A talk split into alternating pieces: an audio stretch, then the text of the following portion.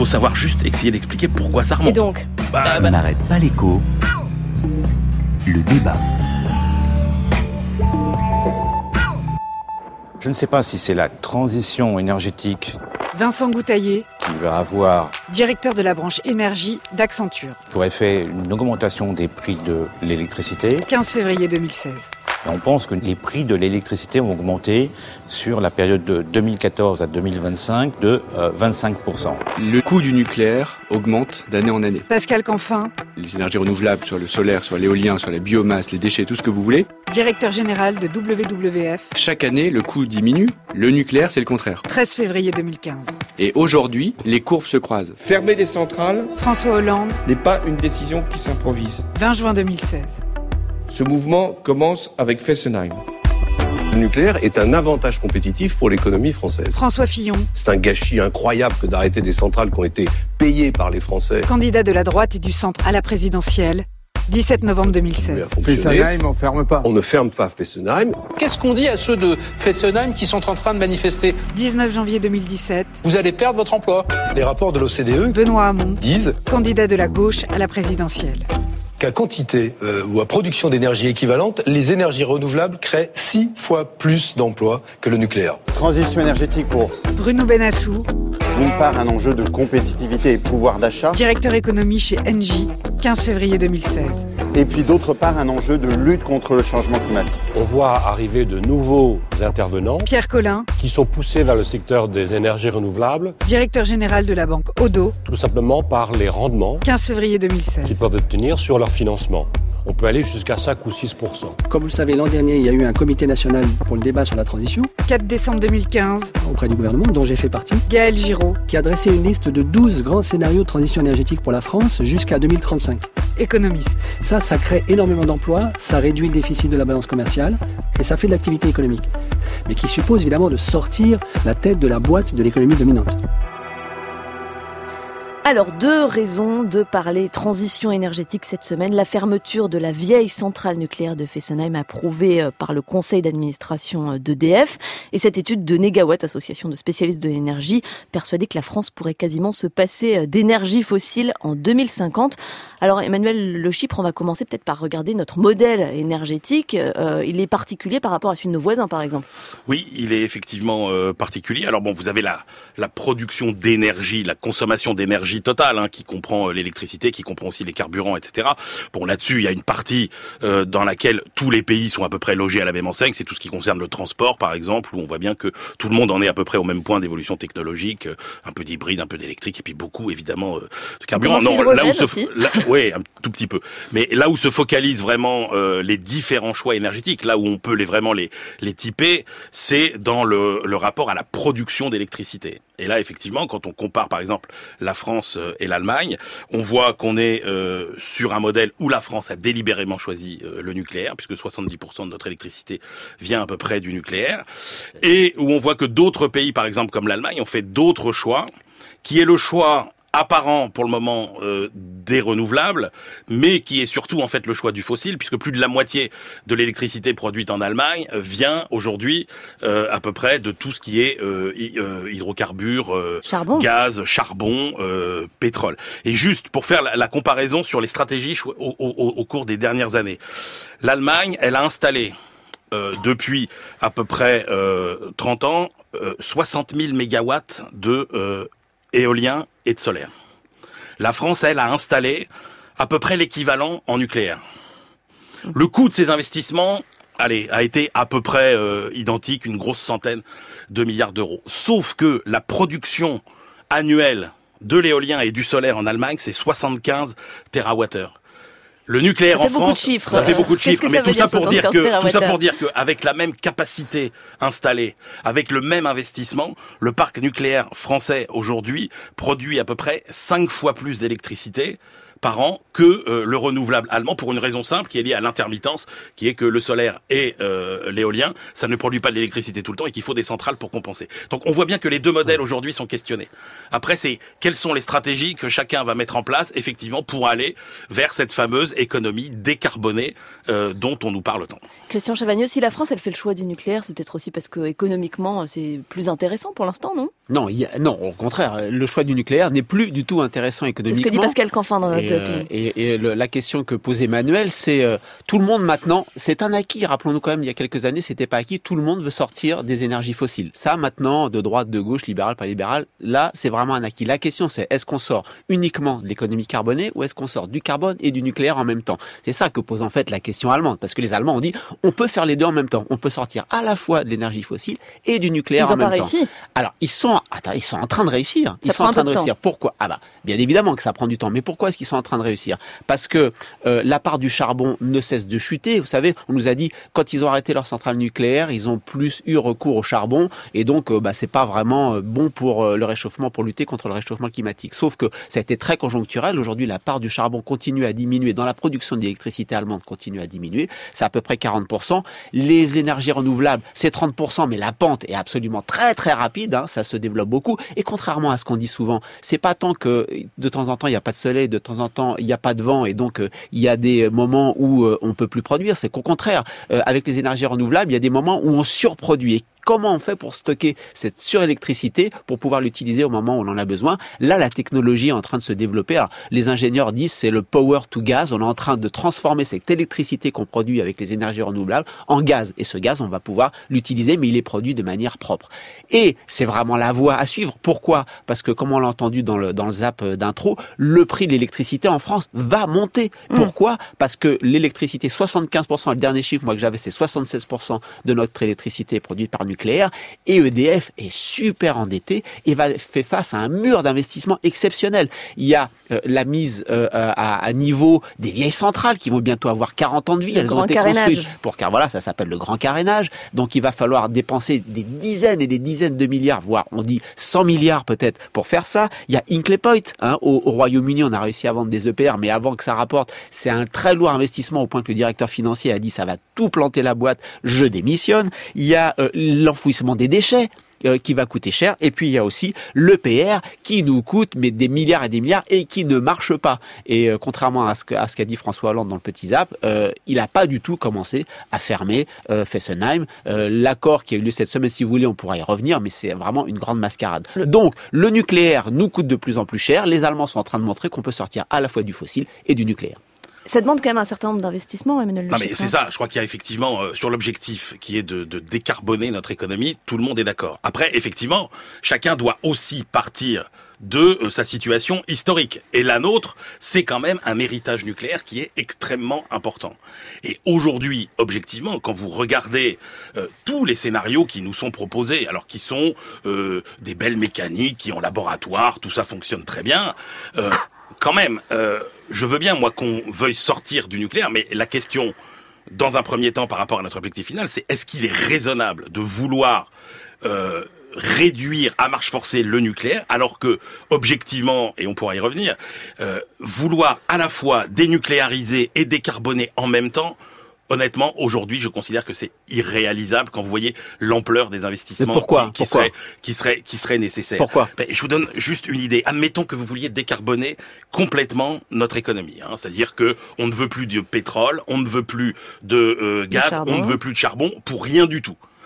Ça veut dire que euh, les voitures euh, rouleront à l'électrique, etc., etc. Aujourd'hui, pour une économie sans carbone, il vous faut à peu près euh, 500 TWh en net, hein, c'est-à-dire y compris si on fait des économies d'énergie, de production en plus. Ça veut dire que sans euh, énergie fossile, aujourd'hui, il faudrait l'équivalent, ce serait de produire une énergie qui double la capacité de notre parc nucléaire. Si vous le faites avec du nucléaire aujourd'hui, ça vous coûte 300 milliards d'euros. Si vous, si vous le faites avec des énergies renouvelables, ça vous coûte 10 à 20 fois plus.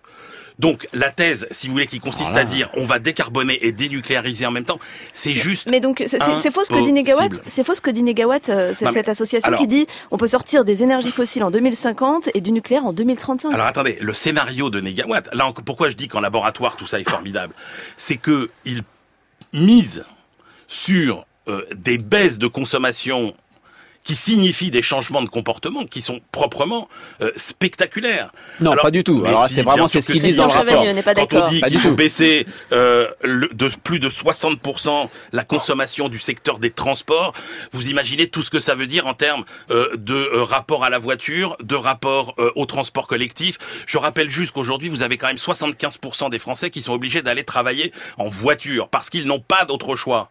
Donc moi je veux bien qu'on dise on va tous utiliser des bus, on va tous utiliser des véhicules propres, etc. Sauf que ça c'est de la théorie aujourd'hui. Et le vrai problème en fait de ce débat sur la transition euh, énergétique, c'est que pour moi il n'est pas technologique. On essaye de, de débattre, alors on n'en finit pas avec des débats d'experts sur le coût de telle énergie, etc. Honnêtement, technologiquement, on a les solutions. Le vrai sujet, c'est comment socialement, sociologiquement, sociétalement et financièrement, on permet la transition. Quand vous allez dire à des gens euh, qui sont aujourd'hui euh, euh, la France périurbaine, c'est quand même 15 millions de Français qui vivent dans un pavillon, qui a souvent besoin de deux voitures, qui a un chauffage pourri, une maison mal isolée, et vous allez leur dire bon bah maintenant vous allez isoler correctement votre maison avec une belle chaudière, vous allez acheter des voitures qui roulent à l'énergie propre, etc. Mais comment on fait? Il y a comment des facilités fiscales, comment... notamment ah, mais sur l'isolation des maisons. Oui, mais changement des quand même... fenêtres. Oui, mais l'investissement initial, il est quand même très coûteux très coûteux. Donc moi, je, pense que technologiquement, contrairement à ce qu'on croit, on a les solutions. Hein, on voit qu'au niveau mondial, euh, la transition énergétique, elle est beaucoup plus rapide que ce qu'on croit. C'est-à-dire que tous les objectifs qui avaient été fixés aux alentours de 2010 sur la consommation de photovoltaïque, d'éolien, les investissements, on les a déjà atteints au niveau mondial.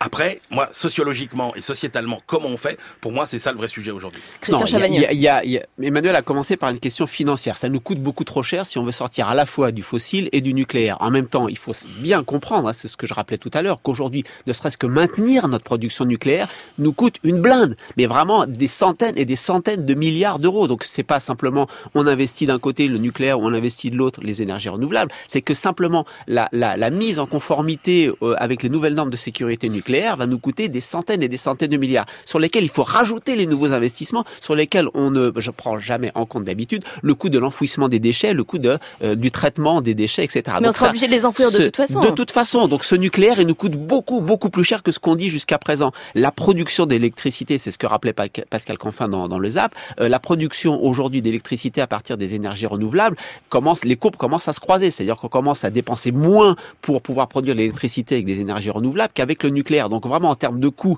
euh, c'est très avantageux. Alors on peut dire les ménages pauvres par exemple, euh, aujourd'hui les Allemands qui sont passés à je me décarbone et je me dénucléarise en même temps, quand vous regardez le prix de l'électricité que paye un particulier allemand, il paye pratiquement euh, le double euh, de ce que paye un Français. Donc vous vous dites, est-ce qu'on est ah prêt bah, à qu'on l'accepter? est prêt? Oui, mais regardez le poids des dépenses euh, d'électricité dans le, le, le budget d'un ménage allemand et d'un budget d'un ménage français. C'est 4,2% en France, c'est 4,8% en Allemagne. Ils payent le double d'électricité, et pourtant le poids dans leur budget est à peu près le même. Pourquoi? Parce que les efforts de sobriété énergétique ont été dans le bon sens. Donc la question c'est, on peut passer à ce modèle si la consommation diminue. Et là, les gens du Cédarion des Gawatts, c'est très intéressant ce qu'ils nous disent. Ils nous disent, mais regardez ce qui se passe depuis 15 ans. Depuis 15 ans, la consommation d'électricité, la consommation d'énergie en France diminue et fortement. C'est ce qui leur permet de dire, quand il y a 5 ans, 7 ans, on faisait notre premier scénario en disant, c'est possible de passer aux énergies renouvelables, totalement 100% de renouvelables pour l'électricité à l'horizon 2050, c'était un peu chaud. Mais maintenant qu'on voit que la consommation, les pratiques changent déjà, il faut pas changer les pratiques demain, les pratiques des Français sont déjà en train de changer, la consommation baisse, donc vous pouvez avoir un prix d'électricité un peu plus cher de manière temporaire. Et là aussi où il, le, le scénario négawatt est intéressant, c'est parce qu'il nous dit, ok, admettons que on continue sur ce trend de baisse de la consommation. Alors c'est vrai, Emmanuel a raison, on change un peu nos comportements euh, de, chauffage, de rénovation thermique, etc., etc. À la fin, est-ce qu'on a dépensé plus ou est-ce qu'on a dépensé moins par rapport à notre scénario actuel? Bon, alors après, c'est des calculs prospectifs, mais eux nous disent, on a dépensé beaucoup moins. Il y a 370 milliards à l'horizon du scénario qui sont rendus aux ménages. Donc c'est du gain de pouvoir d'achat pour les ménages. C'est à peu près 400 000 emplois au total. Donc oui, ça, ça va dans le bon sens. Bon, Emmanuel Le Chiffre, vous n'êtes pas d'accord sur le coût avec Christian Chavagneux. Euh, y a un coût, en tout cas, il existe, mais ça crée aussi des emplois. Non, mais à terme, oui. Mais encore une fois, moi, le sujet qui me préoccupe, c'est pas tellement l'objectif final, là où on veut arriver. Je pense que tout le monde est d'accord, évidemment, qu'il n'y a pas d'autre choix. Euh, et, et, même pas parce que le pétrole va manquer. Contrairement, enfin, c'est pas le sujet, c'est le sujet, c'est le réchauffement climatique et qu'il faut que tout le monde fasse sa part. Donc oui, qu'on y aille. Moi, ma préoccupation, c'est la transition, c'est comment on gère la transition. Et là, si vous voulez, euh, ils, ils, sont très sympathiques tous les ingénieurs, mais comme les comme les économistes d'ailleurs, c'est un peu le même sujet que la transition numérique, c'est-à-dire qu'on vous dit mais c'est pas grave parce que tous les emplois qui seront détruits, il y en a plein d'autres qui seront créés et euh, et les gens qui vont perdre leur boulot, ben on leur filera des formations et puis. Ce que dit Benoît Hamon dans notre zapping, il dit euh, les énergies renouvelables créent six fois plus d'emplois que la même quantité d'énergie produite dans le nucléaire, par exemple. Oh mais après c'est sûr que si vous euh, mettez euh, six personnes derrière un bœuf euh, pour labourer un champ, ça fera plus d'emplois que si vous utilisez un tracteur. Ça, je, je, je suis d'accord avec ça. Pas de caricature, mais c'est pas du tout ce qu'il dit. Hein. C'est un peu ça. On est un peu de. C'est pas du tout. mais non, c'est pas du tout ça. Ça, c'est vraiment l'économie du passé. Mais non, on est un peu à ce niveau-là. La transition, c'est quoi? Et d'ailleurs, tous les scénarios que vous regardez, qui sont assez consensuels, hein, d'ailleurs, les scénarios qui nous disent quoi? Ils nous disent grosso modo, alors ils ont de 25-30 ans, la transition énergétique, ça va coûter 1000 à 1500 milliards d'euros et ça va créer, allez, 800 000, 900 000, euh, 1 million d'emplois, ce qui sur 25 ans est pas si énorme que ça. Mais encore une fois, tous les scénarios insistent bien sur le fait qu'il va y avoir un moment de transition dans lequel le prix de l'énergie va augmenter, dans lequel vous aurez d'abord des destructions d'emplois et pas les nouvelles euh, et pas les nouvelles créations. Non, quand vous démantelez, vous commencez par créer de l'emploi. C'est après qu'il y aura moins d'emplois plus tard. Dire, on pas les créations d'emplois, c'est tout de suite. Le démantèlement du nucléaire, Christian, ça va pas monopoliser des centaines de milliers de personnes. Ça, ah, mais ça, monopolise beaucoup plus de gens que pour produire. Donc il en faut. Ça, ça crée des emplois d'abord et après ça en, ça en crée de moins ça, en moins. Du, ça c'est du scénario de laboratoire. La réalité, c'est qu'on va être confronté. Il va falloir il va falloir gérer l'acceptabilité sociale. Ça veut dire qu'il va aussi falloir trouver de l'argent. C'est 1500 milliards. Je veux dire, on c'est un choix politique. On voit hein. bien, c'est un choix politique, mais en fait, l'argent, on peut pas l'inventer non plus. Donc, il faudra sans doute trouver des formes de collaboration. Est-ce que c'est public, euh, euh, privé? Moi, j'aime bien la phrase de Michel Rocard, vous savez, qui disait euh, il faut mettre en fait l'argent public aux enchères. Voilà. Donc, effectivement, il faudra inventer des nouvelles formes de financement. Et encore une fois, ne sous-estimons pas ce que ça coûtera aux Français via notamment une fiscalité verte qui a déjà augmenté, je le rappelle, en France de 40% au cours des dernières années et qui encore n'est même pas au niveau en dessous. En dessous encore euh, de la moyenne euh, européenne. Donc oui, ça va demander des efforts. Ça se fera pas comme ça. C'est pas un chemin pavé de rose la transition ah, énergétique. bah oui, d'accord. Christian Chavagneux, un dernier mot peut-être sur la question des emplois. Il ne reste plus beaucoup de temps. Non, mais les, les, emplois, c'est le, moi, l'estimation qu'on a aujourd'hui, c'est à peu près plus en net. Hein, une fois qu'on retire les gens qui travaillent dans le nucléaire, qu'on peut former, parce que c'est vrai que la transition énergétique, mais Emmanuel a raison de ce point de vue, c'est aussi une transition sociale, pas seulement une transition technologique et économique. Mais au final, je crois qu'on on crée d'abord beaucoup d'emplois, puis un peu moins pour organiser cette transition. Et cette transition, pour nous, elle est clé. Elle est à la fois sortir du fossile, sortir du nucléaire, parce que contrairement à ce qu'on dit, le nucléaire ne nous apporte pas d'indépendance énergétique. Il faut savoir que la France est très très dépendante de toutes ces importations euh, d'uranium, que c'est pas aujourd'hui sortir du nucléaire, c'est moins cher. Aujourd'hui, c'est bon pour le climat de passer aux ENR, et c'est pas bon. Il faut savoir que qu'EDF aujourd'hui exporte 15% de son exportation, de, de sa production d'électricité. C'est comme quand l'Arabie Saoudite exporte beaucoup de pétrole, ça fait baisser les prix et ça plombe les comptes de l'Arabie Saoudite. Aujourd'hui, EDF plombe ses propres comptes en produisant trop d'électricité par le nucléaire il faut réduire tout ça.